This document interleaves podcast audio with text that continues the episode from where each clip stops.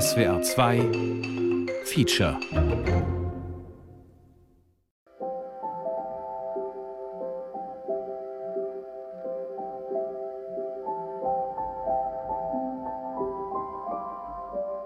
Das Dorf und der Nazi vom Umgang mit Rechtsradikalismus auf dem Land. Ein Feature von Mark Bärdorf.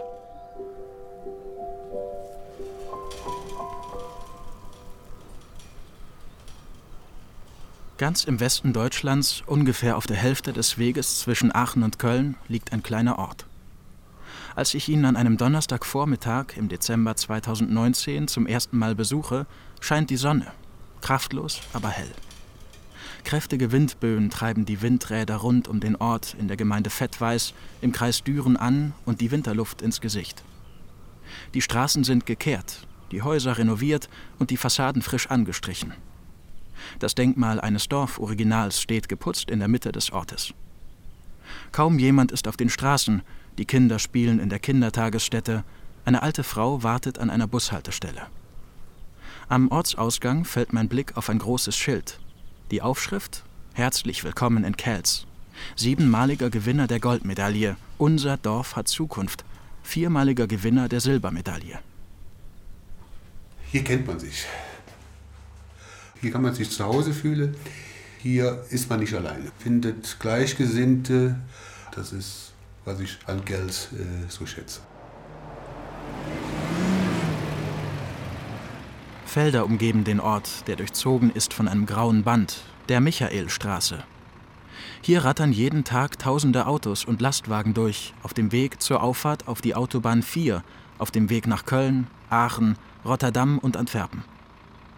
Das meiste, was für den Ort wichtig ist, liegt an dieser Straße. Die Bank, die Grundschule, die Kindertagesstätte. Dazu das Kulturhaus, eine Kneipe, die vor zwei Jahrzehnten schloss und die seitdem von der Dorfgemeinschaft geführt wird. Man erwartet das auch ein bisschen, ne, dass man sich hier einbringt. Aber wenn man das tut, dann ist das auch vernünftig und gut.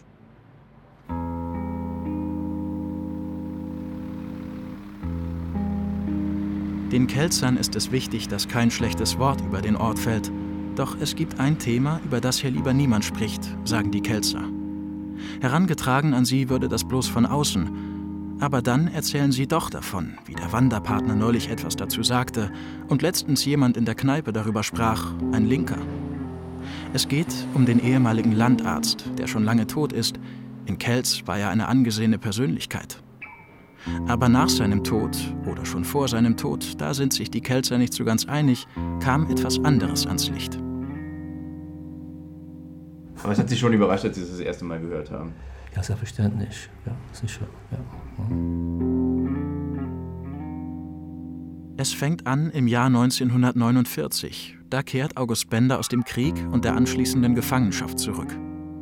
Geboren ist er in Kreuzau, einer Kleinstadt 15 Kilometer von Kelz entfernt. Einige Jahre vor Beginn des Zweiten Weltkrieges hatte er die Gegend verlassen, um Medizin zu studieren. Jetzt, 1949, ist er wieder da. Er verkündet das auch in einer Annonce in den Aachener Nachrichten. Habe mich in Kelz als praktischer Arzt niedergelassen. Sprechstunden von 8.30 Uhr bis 10 Uhr. Zu allen Kassen zugelassen. Es dauert nicht lang und jeder im Dorf kennt den hageren, großen Dr. Bender. Er hat einen äh, für mich markanten Gang, so schlaksig und äh, hat sein Köfferchen in der Hand mit seinen äh, Instrumenten, immer freundlich. Jeder in Kelz kann eine eigene Geschichte über Dr. Bender erzählen. Ich war 19 Jahre, ich lag abends im Bett, 10, 11 Uhr. Ich hatte Ohrenschmerzen. Ne? August Bender kam. Ja, also das war gewesen Mitte der 70er Jahre. Ne? Das war noch Landarzt, der ging auch die Hausbesuche, ne? dem war auch die Uhrzeit egal. Ne? Der ging hin, der, der hat den Leuten geholfen. Also wenn sie aber in den Fußballverein mussten, mussten sie eine Unbedenklichkeitsbescheinigung eines Arztes haben. Ne? Und deshalb ging er zu Aujus, so sagte er. Du gehst zu Aujus und dann lässt er dir das Kärtchen ausfüllen, dass du Fußball spielen darfst. Ne? dass er immer sehr äh, gesprächsbereit war. Das heißt, äh, wenn man die Ärzte heute so sieht im Vergleich, muss man auch wieder, kann man ja dann, wenn man allzu alt ist wie ich, kann man das vergleichen. Äh, das war ein sehr umgänglicher Arzt, der also sich auch viel Zeit nahm, manchmal zu viel Zeit. Bender baut ein Haus, heiratet, kauft sich zwei Fiats, bekommt einen Sohn und eine Tochter. Die Dorfbewohner schauen zu ihm auf. Der Pastor als erstes, der Lehrer, der Arzt und Apotheker, das waren so die Tierarzt, muss ich auch noch dazu sagen. Der gehörte mit zu diesem illustren Club. Die waren ja was Besonderes für uns, Respektspersonen. Es sind die 50er, die 60er, die 70er Jahre. Und Respekt erweist man in Kelz vor allem so. Man stellt keine Fragen.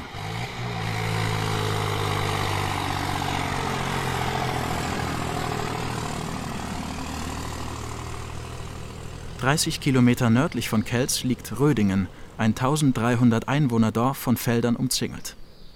Es ist ein Sonntag Ende Januar, aber die Sonne scheint aus einem wolkenlosen Himmel. Eine rissige Straße führt von den Feldern weg in den Ort hinein. Gleich am Anfang ein weißes Haus mit grünen Fensterläden. Die Tür steht offen. Fast 100 Jahre lang lebten in diesem Haus die Ullmanns, eine jüdische Familie.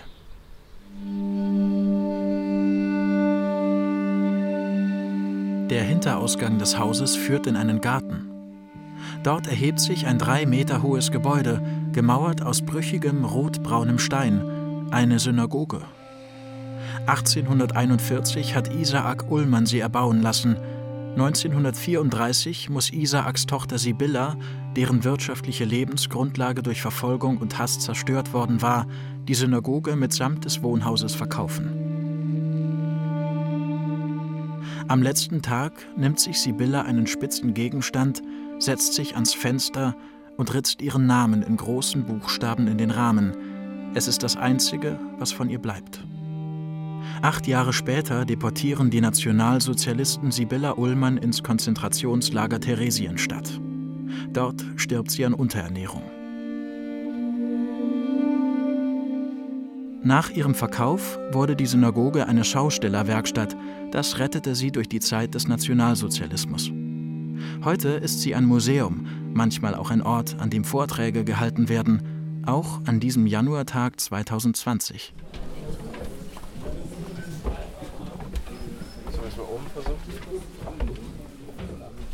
Es sind viel mehr Menschen nach Rödingen gekommen als erwartet. Stühle werden zur Seite gerückt, neue herbeigeschafft. Es nützt nichts. Manche müssen draußen stehen bleiben.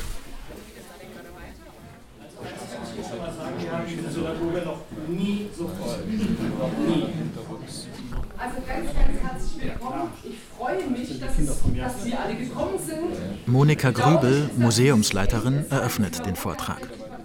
Neben ihr sitzt ein junger Mann, die schwarzen Haare fallen ihm ins Gesicht. Seinetwegen ist die Synagoge heute überfüllt. 2017 besuchte Nico Biermanns, damals noch Student, ein Seminar an der Rheinisch-Westfälischen Technischen Hochschule Aachen. Das Thema SS-Ärzte und ihr Leben vor und nach 1945. Der Dozent gab Biermanns eine Liste mit Namen von SS-Ärzten. Er soll sich einen Arzt aussuchen, seine Biografie erarbeiten.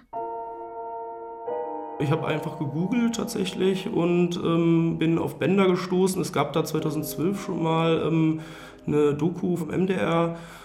Da wurden erstmals die Memoiren von Bender aus dem Bundesarchiv Koblenz zitiert. Und so bin ich dann auf Bender gestoßen, habe aber eben gemerkt, äh, da gibt es halt unglaublich viel Material eigentlich in den Archiven, ähm, was noch nicht weiter ausgewertet ist. Es gibt eben keine Literatur zu Bender und deswegen habe ich mir den ausgesucht. Mehrere Monate lang stellt Biermanns Fragen. Was hat August Bender während des Krieges getan und was danach? Biermanns nimmt Kontakt auf mit dem National Archive in Washington, das eine Häftlingsakte Benders verwahrt. Er besucht das Landesarchiv NRW und das Internationale Zentrum zu nationalsozialistischer Verfolgung in Bad Arolsen. Er fährt ins Bundesarchiv Koblenz und findet den Nachlass Benders, darin enthalten unter anderem seine 70-seitigen Memoiren, verfasst 1993. Seite um Seite schärfen sich die Konturen des Landarztes. Es entsteht eine Biografie. Bender ist ähm, 1909 geboren in Kreuzau bei Düren als Sohn eines Amtsrentmeisters der Gemeinde Kreuzau. Ein Amtsrentmeister ist ein äh, ja, preußischer Finanzbeamter. Der Vater seiner Mutter war ähm, Papierfabrikant in Düren, also durchaus sehr vermögend. Also er ist in einem ja, gut situierten bürgerlichen ähm, Elternhaus aufgewachsen. Bender besucht die Volksschule in Kreuzau, anschließend das Gymnasium in Düren. 1929 Abitur. Danach Studium der Medizin. Studienorte Köln, Bonn, Freiburg und Kiel. Ab 1. Mai 1933 Mitglied in der NSDAP. Sieben Monate später, im November 1933, Eintritt in die SS. Die SS war natürlich absolute militärische Elite, äh, antisemitisch geprägt ohne Ende.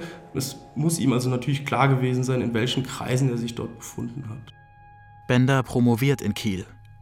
Im Oktober 1938 bewirbt er sich um eine Stelle bei den SS-Totenkopfverbänden. Die Mitglieder der Totenkopfverbände bewachen damals die Konzentrationslager.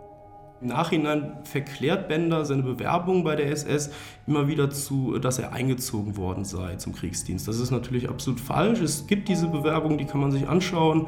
Er aus, hat aus freien Stücken sich dafür entschieden, äh, eben da teilzuhaben und vor allen Dingen auch eben im Konzentrationslager zu arbeiten.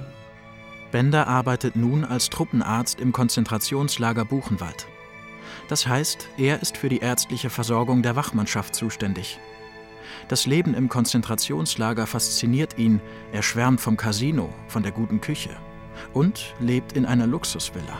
Also, dass er eben von der Verpflegung da so schwärmt und wenn man sich dann anguckt, wie die Tagesration eben der Häftlinge aussah, dann ist das irgendwie schon erschreckend. 1941 nimmt Bender mit der SS-Totenkopf-Division am Russlandfeldzug teil.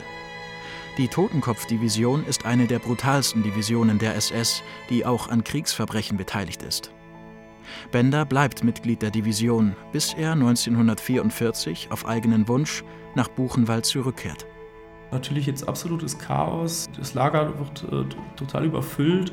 Die äh, Konzentrationslager im Osten werden teilweise evakuiert. Ähm, es treffen täglich Tausende von Menschen ein in Buchenwald. Es gibt Seuchen. Es ist eben eine ganz andere Situation als noch 1938. Zunächst arbeitet Bender wieder als Truppenarzt. Dann erkrankt der zweite Lagerarzt. Bender übernimmt seine Position. Jetzt ist er für die vormittäglich stattfindenden Selektionen zuständig – er untersucht auf Arbeits- und Transportfähigkeit, hat zu entscheiden, wer kann noch arbeiten und wer ist so krank und schwach, dass er auf Vernichtungstransporte geschickt wird. Was mir besonders im Gedächtnis geblieben ist, sind zwei große Transporte, für deren Begutachtung er zuständig war. Äh, das ist ein Transport Ende September 1944, führte die Untersuchung durch. Der äh, Transport geht im Oktober dann nach Auschwitz. Er hat hier ungefähr 1000 äh, jüdische Häftlinge als unbrauchbar geschrieben und diese Häftlinge werden auch alle nach Auschwitz geschickt und vergast. Er schickt da jetzt einfach 1000 Leute in den Tod und das muss er auch gewusst haben. Kurze Gerichtsverhandlung. Ab nach Buchenwald. Uniformierte zum Erschießen, alles andere zum Hängen. Das Erschießen hatte man dort nicht gerne. Es machte zu viel Aufsehen und Lärm. Wenn das dafür zusammengestellte Kommando die Sache erledigte, mochte es noch angehen. Wehe, wenn so einige alte Wehrmachtsreservisten, die Posten standen, dazu befohlen wurden. Keiner wollte es gewesen sein, und so gab es nur Verletzungen oder auch gar nichts. Für den armen Kerl am Pfahl eine Qual.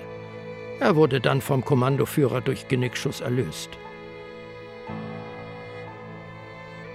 Als der Krieg endet, flieht Bender in die Alpen. Dort wird er festgenommen, später beim Dachauer Buchenwald Hauptprozess zu zehn Jahren Haft verurteilt. Schon 1948, nach drei Jahren im Gefängnis Landsberg, kommt er wieder frei. Die Amerikaner haben seine Strafe auf drei Jahre reduziert. Sie folgen einem gesellschaftlichen Wind, der eines vorgibt: Vergessen.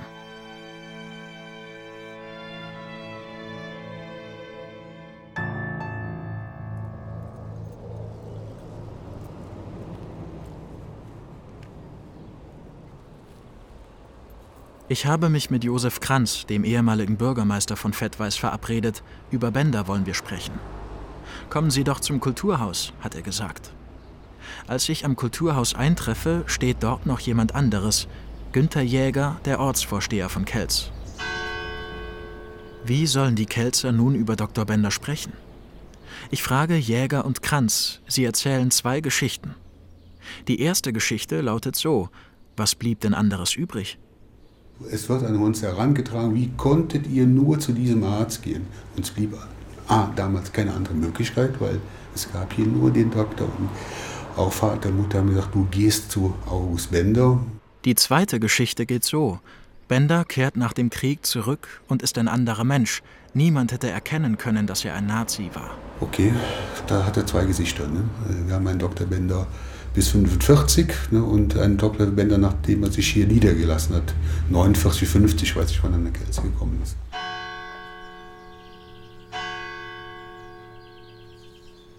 Der Ortsrand von Kelz, dort, wo Felder und Dorf ineinander und auseinander laufen. Ein schlanker Mann mit weißen Haaren und weißem Schnauzer öffnet die Tür.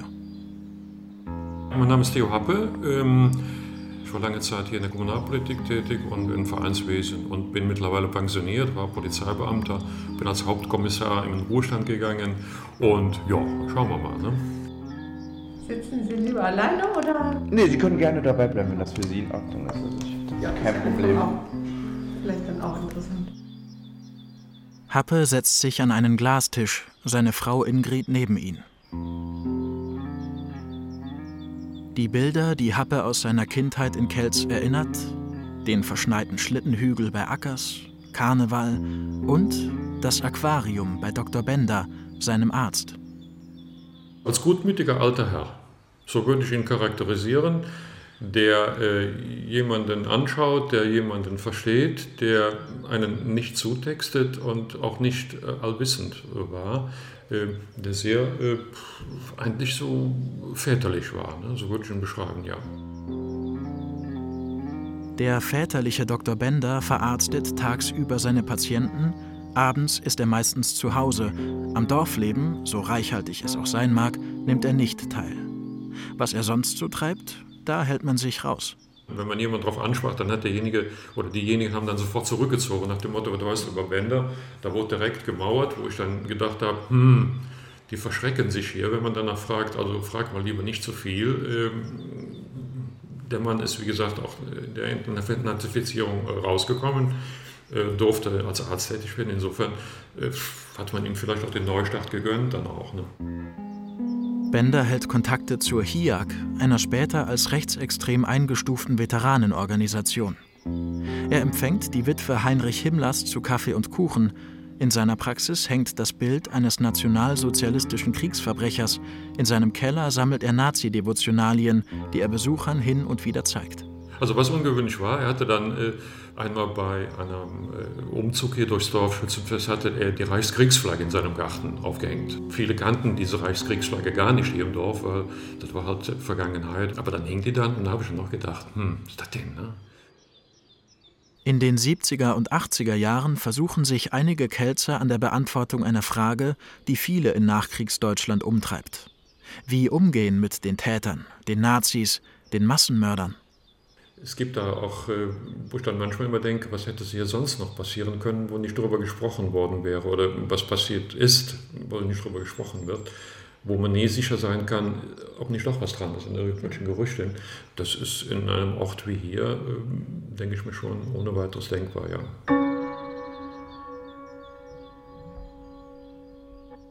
(1985) tritt August Bender seinen Ruhestand an. 1993 verfasst er seine Memoiren, er schreibt von Buchenwald und seiner Zeit im KZ. Und was er da schreibt, das lässt keinen Zweifel. Geändert hat sich Dr. Bender nie. Nach dem Kriege tobte sich bis heute Propaganda und Gräuelpropaganda widerlich aus. Berichtet man wahrheitsgemäß, so sieht vieles anders aus. Zum Beispiel das Krematorium. Fast jede Stadt hat ein Krematorium. Warum nicht auch ein Konzentrationslager? 2005 verstirbt Bender, gesprochen wird über ihn in Kelz nicht mehr viel. Doch dann kommt Nico Biermanns, sein Buch, dann kommen Vorträge. Jetzt weiß es jeder, der Landarzt ist ein Nazi gewesen, ist ein Nazi geblieben, ist als Nazi gestorben. Und als dann alles herauskommt und es keinen Zweifel mehr daran gibt, stellt sich für die Kelzer die Frage, was machen wir jetzt damit? Vorschlagen, weil es unbequem und voll für alle ist, dass wir schon eine Viertelstunde Fragerunde zulassen. Sie sind ja noch ein bisschen da. Seinen ersten Vortrag über die Vergangenheit des August Bender hält Nico Biermanns in Düren, zu dessen Kreis auch Kelz gehört. Da war halt die Stimmung doch besonders aufgeheizt, würde ich sagen. Es war der erste öffentliche Vortrag zum Thema und es sind halt wirklich sehr viele Patienten von Bender gekommen. Es eben untereinander da wirklich eben Meinungsverschiedenheiten innerhalb der Kelzer Bevölkerung gab. Die einen wollten eben nicht hören, dass die anderen sagten, wir wussten das alle eigentlich doch. Also es gab regelrechten Streit zwischen verschiedenen Leuten dort im Raum, während die einen eben sagten, ja, wir haben das alle gewusst, alle wussten, dass der Bender ein alter Nazi ist, äh, stand dann einer in der anderen Ecke auf und schrie, nein, sowas lasse ich mir nicht unterstellen, wir konnten das nicht wissen.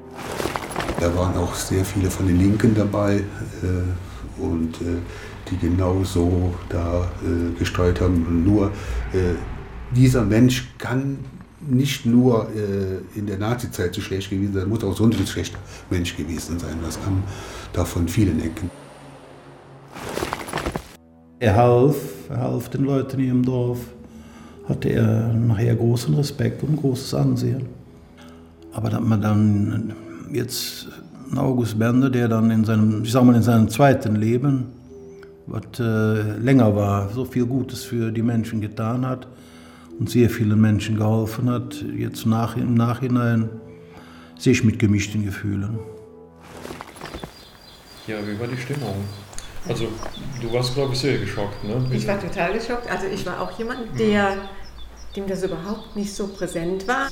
Haben Anfang der 80er geheiratet und seitdem waren wir da. Und ich bin ein einziges Mal bei ihm in der Praxis gewesen, äh, weil es da halt am Wochenende kein anderer Arzt greifbar war und meine Schwiegermutter dann gesagt hat, ja, bei August Bender, äh, ne? Und äh, der hat mich da auch gut behandelt. Äh, ich fand auch, es war ein sehr freundlicher Mensch. Wenn ich das Wissen von seiner Vergangenheit gehabt hätte, ich wäre eher mit dem Fahrrad nach Düren gefahren oder irgendwo zu einem Arzt, aber ich wäre nicht zu ihm gegangen. Mhm. Ich finde das mhm. furchtbar. Ja. Total entsetzt. Mhm. Und äh, vor allen Dingen auch total entsetzt, dass so viele äh, einfach, ähm, inklusive auch ne, Schwiegereltern und alle anderen das wussten, aber auch die haben nie irgendwas gesagt. Ne? Die haben einfach immer nur gesagt, ja, es war ja alles im Krieg. Mhm. Und der Krieg war so, mhm. das war so ähm, die Entschuldigung für alles, mhm. was passiert ist und ich finde, man muss zu jeder Zeit immer so handeln, dass man vor sich selber, vor seinem Gewissen äh, einfach verantworten kann. Irgendwann muss man dann so, das ist jetzt genug geschwiegen, jetzt muss man die Sache auch mal aufarbeiten. Und da gibt es sehr wenige Personen, denke ich in solchen Orten wie hier in Gels, die dazu bereit sind, die Aufarbeitung zu machen, weil die sich unbequem machen. Und unbequeme Leute will man auch hier in Gels nicht unbedingt äh, haben ist einfach so, so eine verschworene irgendwie doch noch Ortsgemeinschaft, wo dann jemand auch sich nicht traut, manchmal die Meinung zu sagen, wo ich dann denke, warum sprichst du nicht offen? Ne? Sag doch, was du denkst, aber dann wird dann überlegt, bevor man sowas sagt, wer könnte da was gegen haben, wie könnte ich dann in die Kritik geraten und stelle mich dann irgendwo äh, in den Mittelpunkt und das will ich nicht. Ich will nur meine Ruhe. Ne? Das ist also eines der wenigen Mankos, die man hier in so kleinen Orten, denke ich mir, generell hat. Es geht auch gar nicht um Kelz. Kelz könnte überall sein. Doch nach dem Vortrag setzen sich alle wieder in ihre Autos, fahren nach Hause und dort in Kelz spricht man nicht über Dr. Bender, schon gar nicht so, wie es in Düren geschah.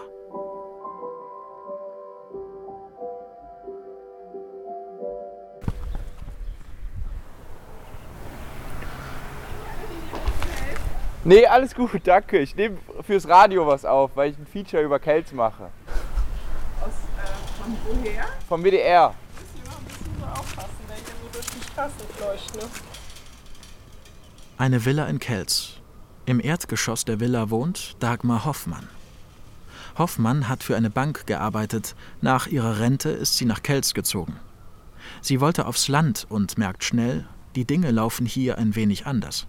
Ja, ich glaube, dass also die, die Älteren, äh, dass da also wirklich dieses Bedürfnis, ich will mich da nicht mit auseinandersetzen, um eigene persönliche Ängste wieder in irgendeiner Weise zu erleben oder ähm, überhaupt, also ne, damit es unruhig in mir wird, tue ich das lieber nicht. Ne? Ich brauche meine ne, Ruhe ist die erste Bürgerpflicht und ich will das auch, ne, ich will das auch gar nicht, äh, dass das eine ganz weit verbreitete Geschichte ist. Hoffmann engagiert sich. Sie hat eine Veranstaltungsreihe organisiert, geht damit an Schulen. Es geht um den Nationalsozialismus, um das Leben der Homosexuellen im Dritten Reich. Im April sollte es eine Fahrt nach Buchenwald geben, dorthin, wo August Bender tausende Menschen als unbrauchbar eingestuft hat. Nur in ihrem Dorf fasst sie keinen Fuß damit. Ich bin mal der Meinung, dass die wenigsten sich dieses Buch gekauft haben und sich, die wenigsten auch sich dieses Buch durchlesen würden. Sondern dass sie, ja, ne, ich habe den, hab den halt so kennengelernt, das reicht. Das reicht. Die einen würden sagen, ja, aber das war ein guter Arzt, der hat mir toll geholfen. Und ähm, die anderen, ja, würden sagen, nee, will ich gar nicht, interessiert mich auch nicht. Bis heute hat Nico Biermanns seinen Vortrag in acht Orten im Kreis Düren gehalten. Kelz war keiner dieser Orte. Da haben wir bis jetzt Abstand von genommen, weil ich befürchte auch, dass da wenige kommen würden. Wohingegen aber äh, diese Vorträge in Düren sehr gut gelaufen sind. Und soweit ich das weiß, also von Leuten aus dem Bertram Wieland Archiv auch von vielen Kelzern besucht worden sind. Äh, die sich sicherlich unterschiedlich dazu geäußert haben, die aber zumindest Interesse hatten und dahin gegangen sind. Ja, und das zeigt aber auch, in Düren mache ich das, da kennt mich nicht unbedingt jeder, ja, nur halt die, die da eben auch vor Ort waren. Aber hier ist das, ist das was anderes, glaube ich.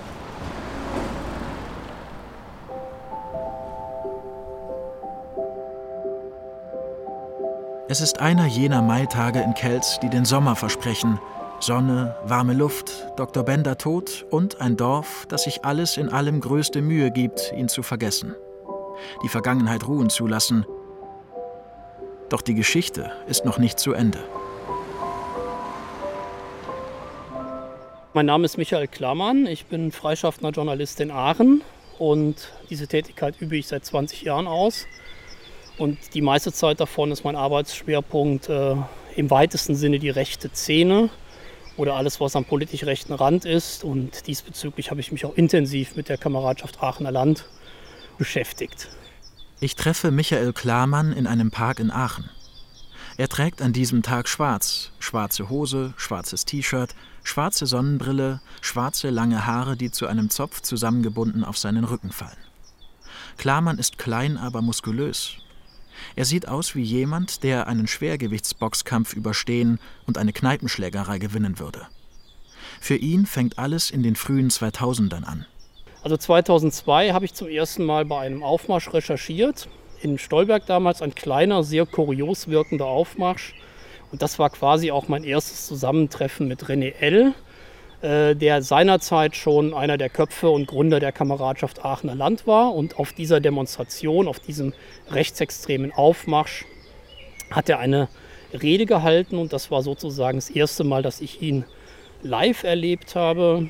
In den folgenden Jahren entwickelt sich die Kameradschaft Aachener Land zu einer gewaltbereiten Neonazi-Gruppe. Sie war immer wieder in Gewalttaten, in Bedrohung von politischen Gegnern verwickelt. Und ähm, Sie hat auch irgendwann mitorganisiert diese starken Aufmärsche mit teilweise mehreren hundert Neonazis aus ganz Deutschland, die in Stolberg in der Städteregion Aachen stattgefunden haben. Es waren fremdenfeindliche Aufmärsche und äh, die Kameradschaft Aachener Land hat irgendwann auch angefangen, eigene Veranstaltungen zu organisieren. Äh, Liedermacherabende, äh, Konzerte mit rechtsextremen Musikern und Bands. Und daran erkennt man auch wirklich diese Radikalität, das war halt wirklich dieses ähm, Imposante im negativen Sinne, was diese Neonazis dann äh, dort entdeckt haben und wo sie auch gesagt haben, die Kameradschaft Aachener Land, äh, deren Anführer zu dem Zeitpunkt ja auch Herr L war, die traut sich wirklich was und die zeigen auch ganz offen, welche Ideologie sie vertreten. Über Jahre begeht die Kameradschaft Aachener Land Straftaten, dann 2012 wird sie verboten. Vom NRW-Innenminister Ralf Jäger. Hier war einst die Kameradschaft Aachener Land zu Hause. Der Innenminister Ralf Jäger diese Kameradschaft verboten hat. Das zeigt, dass dieser Staat am Ende ist. In jeder Stadt bilden sich Zentren, wo der nationale Widerstand das hinausträgt, wo die Politiker versagen. Und diese jungen Kameraden bringen dies auf die Straße und zeigen das wahre Gesicht der BRD. Über anderthalb Jahre sitzen Kameraden in Untersuchungshaft. Es besteht keine Fluchtgefahren oder sonst irgendwas. René L. einige Monate nach dem Verbot der Kameradschaft Aachener Land bei einer Demonstration in Aachen. Er schreit in ein Mikrofon, trägt Kappe über Glatze. Neben ihm Neonazis, ihm gegenüber Gegendemonstranten. Auch ihr da drüben trinkt ihr euer Bier und feiert euer Kommunismus. Wir stehen heute hier und fordern die Freiheit für alle politische Gefangene. Nächste Woche sind Bundestagswahlen. Wie der Kamerad Andrea schon gesagt hat, ihr habt, also ihr habt hier jetzt Test, Test und ja, und noch vieles mehr selbst in der Hand. Wie gesagt, überlegen Sie sich ganz genau, was Sie wählen. Schreiben Sie drauf, seit 8. Mai 1945 alles Scheiße oder wählen Sie die Rechte, dass auch hier deutsche Interessen zuerst für Deutsche sind. Trotz Verbot sind wir nicht tot.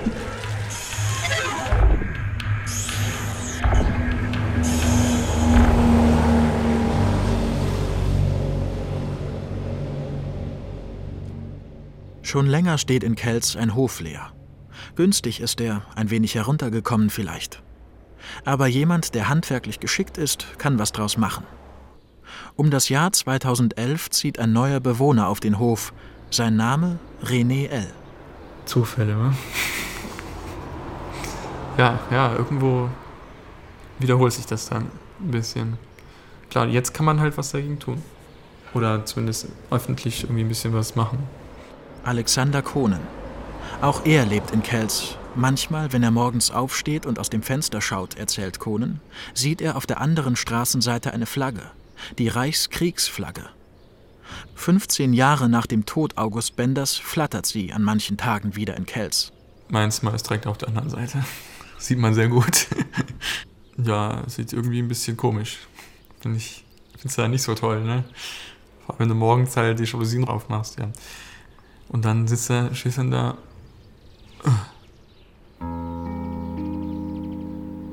Und wieder lebt ein Nationalsozialist in Kelz. Also wir haben die Bender-Ära hinter uns, wir brauchen keine Ära, äh, der ja auch sehr aktiv damit umging, auch im Dorfgeschehen dann halt aktiv war und äh, wo wir gesagt haben, da muss man schon so ein bisschen hinschauen und äh, eventuell was gegen tun oder, oder mit ihm tun. Das ist dann immer eine Sache gewesen, ja. Man fragt sich schon, wie gehen wir mit dem um, was machen wir, sollen wir überhaupt Beachtung schenken, sollen wir mit ihm ins Gespräch kommen. Zunächst weiß keiner, wer dieser glatzköpfige Mann ist, der den Hof gekauft hat, der dort jetzt lebt mit seiner Freundin. Aber es dauert nicht lange, dann gibt es die Ersten, die Bescheid wissen.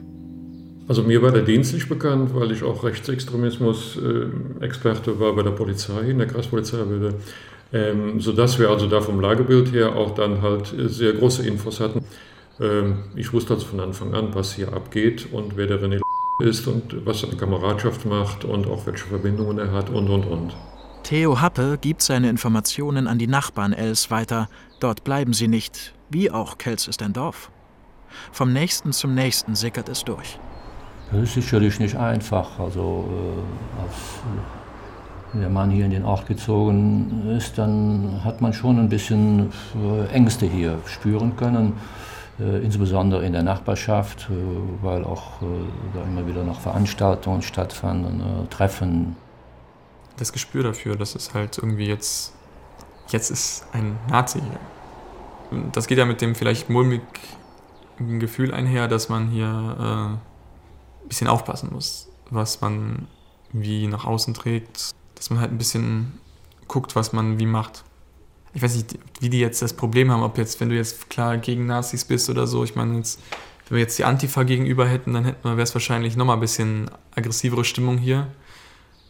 Aber äh, so schwierig. Die Kelzer berichten, wie plötzlich Nazis mit Fackeln über den Kelzer Sportplatz marschieren. Mittlerweile ist die Dorfgemeinschaft schon sensibilisiert. Die junge Frau, die das damals vermietet hat, die hat natürlich sagte, wie konnte ich denn wissen, dass die da plötzlich aufmarschieren am Sportplatz? Das war mir vollkommen unbewusst. Im Frühjahr lädt René L. zu großen Feiern auf seinem Hof. An Karneval steht er am Straßenrand und fängt Kamelle. Eine Zeit lang besucht er Dorffeste, feiert Halloween. Das hat ausgesehen, dass er auf äh, solchen Festen ja, gewesen ist und äh, hat dann auch fleißig äh, Bier ausgegeben und hat dann auch, ja, ich sag mal, Jugendliche mit irgendwelchen Liedern konfrontiert und ja, wo man dann sagt, also pff, da ist die Grenze überschritten, ne? da muss man da nichts machen.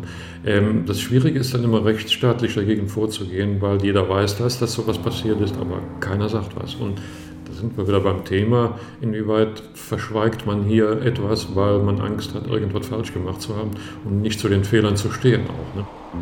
Was tun mit René L., mit Rechtsextremen generell? Es ist eine Frage, die man sich nicht nur in Kelz stellt, aber in Kelz ist der Nazi ihr Nachbar.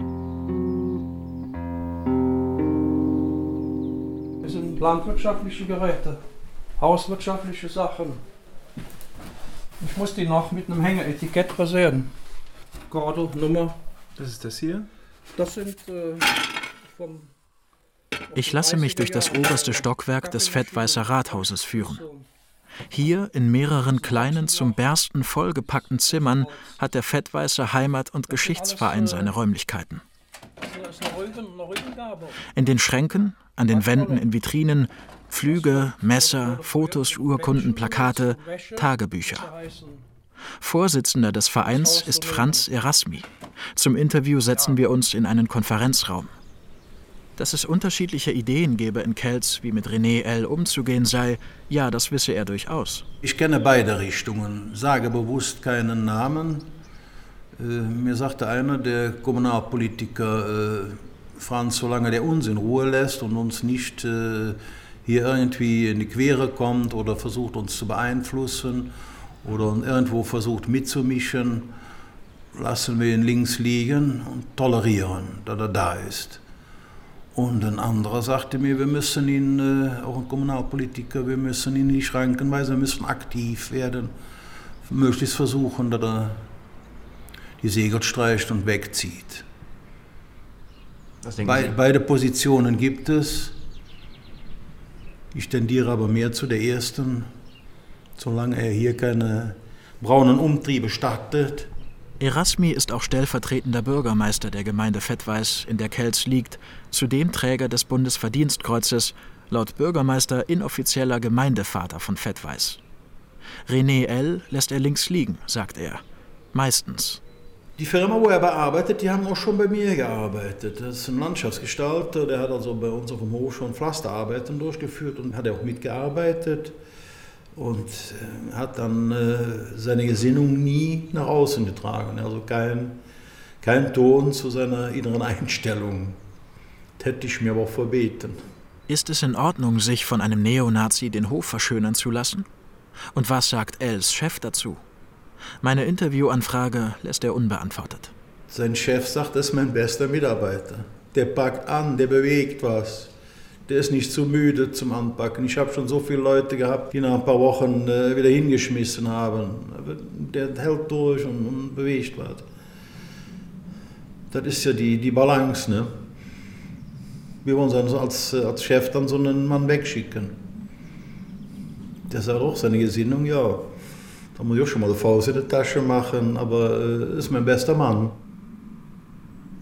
Theo Happe, als Polizist früher zuständig für Rechtsextremismus, sieht das ähnlich. Warum sollte man so einen Mann nicht beschäftigen, wenn es ein guter Mann ist, der zupacken kann, der ist kräftig, ne? also wenn man ihn sieht, das ist schon ein Brocken, der trainieren ja auch entsprechend.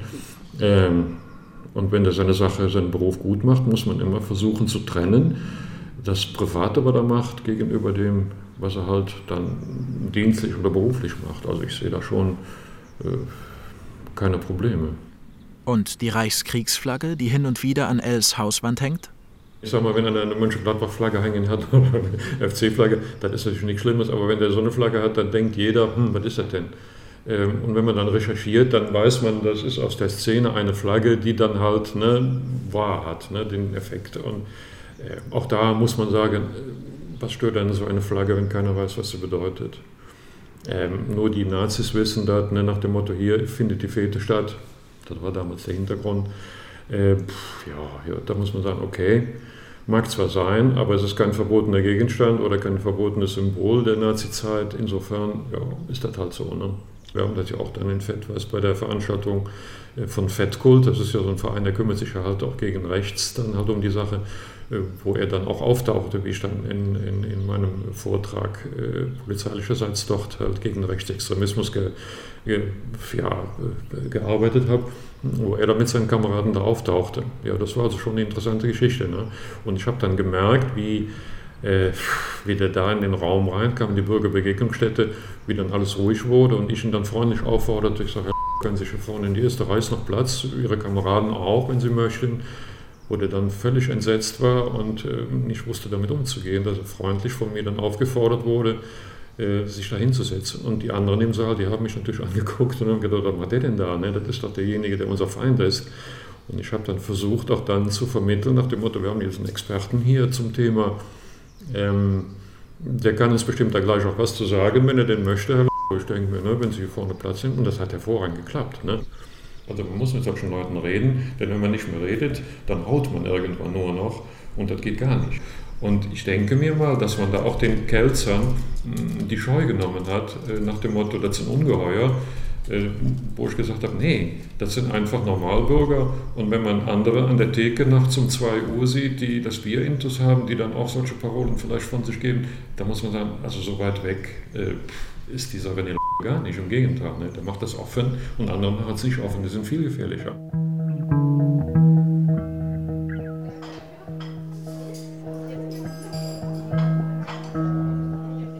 Ein Restaurant im Kelzer Umland. Hier habe ich mich mit einer Person verabredet, die nicht erkannt werden, die ihre Stimme und ihren Namen nicht im Radio hören möchte. Nennen wir sie Z. Z hat Angst vor René L., denke ich, deswegen möchte sie nicht in ein Mikrofon sprechen. Doch als ich Z danach frage, verneint sie, das Problem sei gar nicht so sehr René L., das Problem sei die Dorfgemeinschaft, da würde es Ärger geben, wenn sie sich kritisch äußere.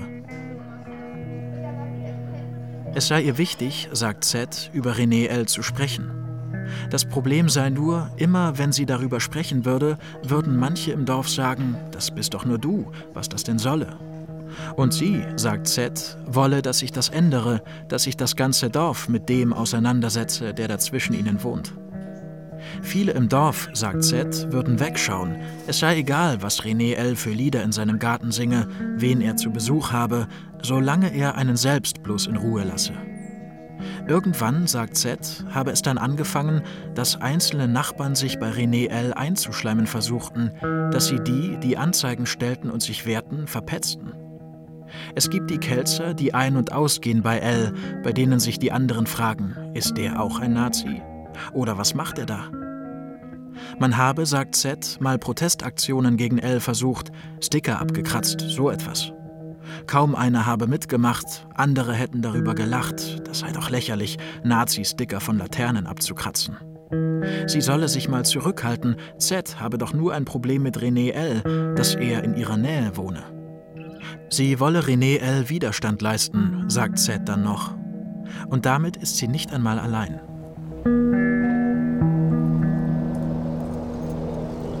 Ich habe im Laufe des Jahres 2007, muss das gewesen sein, ein Paket zugeschickt bekommen. Und in dem Paket waren Turnschuhe und ein Herzmittel, glaube ich.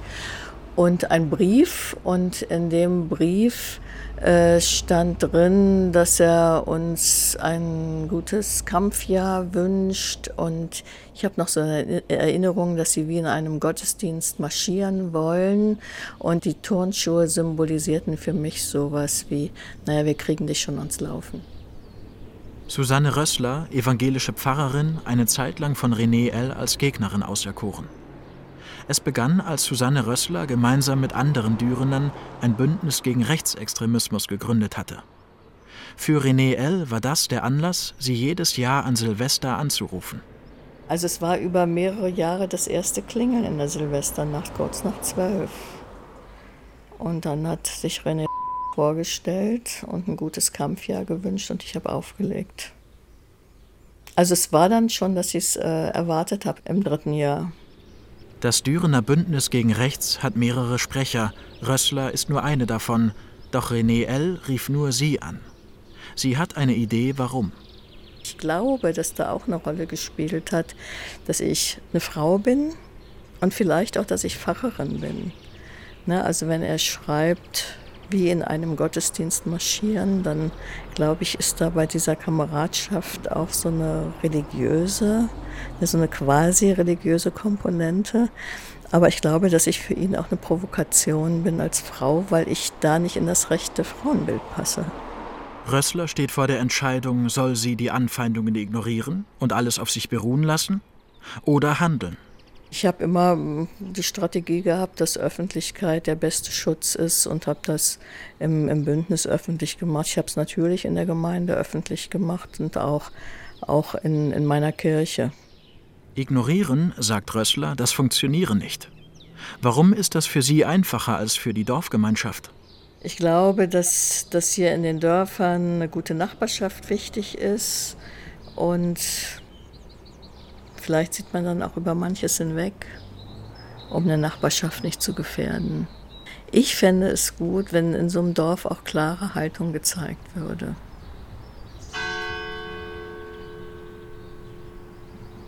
Zurück in Kelz.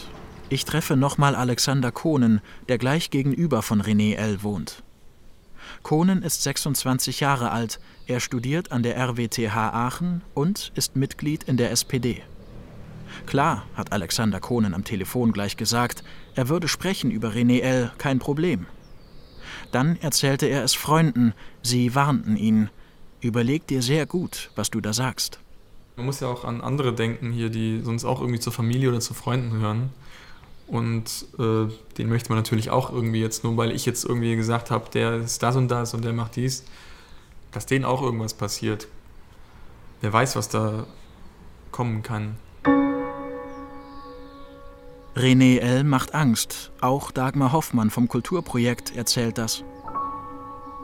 Tragisch finde ich, ähm, dass es, also jetzt im älteren Kreis äh, unserer Bevölkerung hier, also da gab es zumindest eine Frau, äh, die hätte zum Beispiel gerne Flüchtlinge aufgenommen bei sich im Haus, weil das Haus äh, durch Versterben ihres Mannes jetzt auch für sie zu groß ist und die dann letztendlich gesagt hat, äh, du, also ich bin jetzt einfach so alt und so klapprig und ich habe da ein bisschen Angst, äh, weil ich nicht weiß, wie könnten die reagieren. Und ich möchte nicht irgendwann mal einen Brandsatz in meinem Haus haben oder so, ne? Und äh, deshalb lasse ich das lieber. Wenn man über so rechtsextremistische Taten überall im Radio Nachrichten hört, über die letzten Jahre hin, ich weiß nicht, da ist es schon fast nicht verwunderlich, dass man sehr skeptisch also, und eher zurückhaltend ist. Aber ich meine, eigentlich sollte man sich das nicht nehmen lassen, dass, ihr, dass man halt dann noch für seine Sachen einsteht. Alexander Kohnen ist in einer Person das, was das Dorf im Hinblick auf René L. im Ganzen ist, zerrissen. Der eindeutig rechts ist, meiner Meinung nach, irgendwo müssen die Leute wohnen. Aber keine Ahnung, ich, das finde ich schwierig. Aber ob der jetzt hier nicht hingehört, vielleicht unterm Strich gehört er hier nicht hin. Aber er ist halt nun mal da. Das ist die Sache, ja. Einen Brandsatz gab es nicht in Kelz, aber das Unbehagen ist immer noch da. Hat sich das Schweigen der meisten Kelzer ausgezahlt? Also prinzipiell ist, wenn man ein Problem ausblendet, in einer Dorfgemeinschaft ist das Problem natürlich nicht gelöst. Und äh, in den meisten Fällen, die ich recherchiert habe, hat es Rechtsextremisten bestärkt, wenn man versucht hat, das Problem zu ignorieren, nicht wahrzunehmen oder es sogar äh, verniedlicht hat.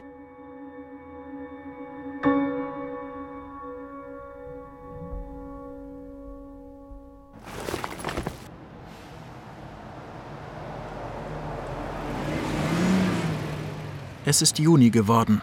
Es ist heiß, über 30 Grad, und die Hitze lockt die Menschen aus den Häusern. Eine ältere Frau schiebt ihren Rollator vorbei.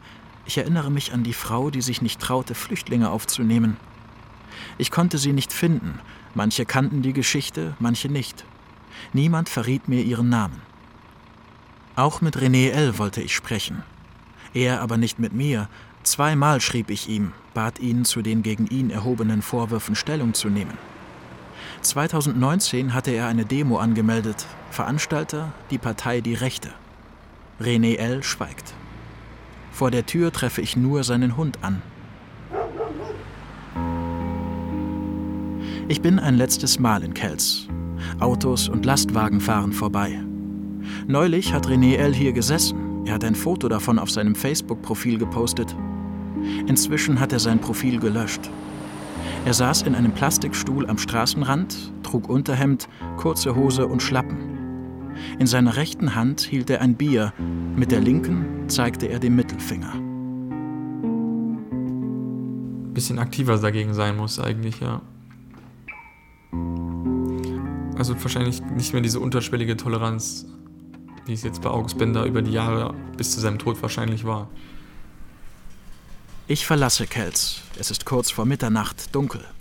Kein Licht leuchtet. Über die Michaelstraße fährt kein Auto mehr und kein Lastwagen. Die Schilder stehen noch. Herzlich willkommen in Kelz. Siebenmaliger Gewinner der Goldmedaille. Unser Dorf hat Zukunft.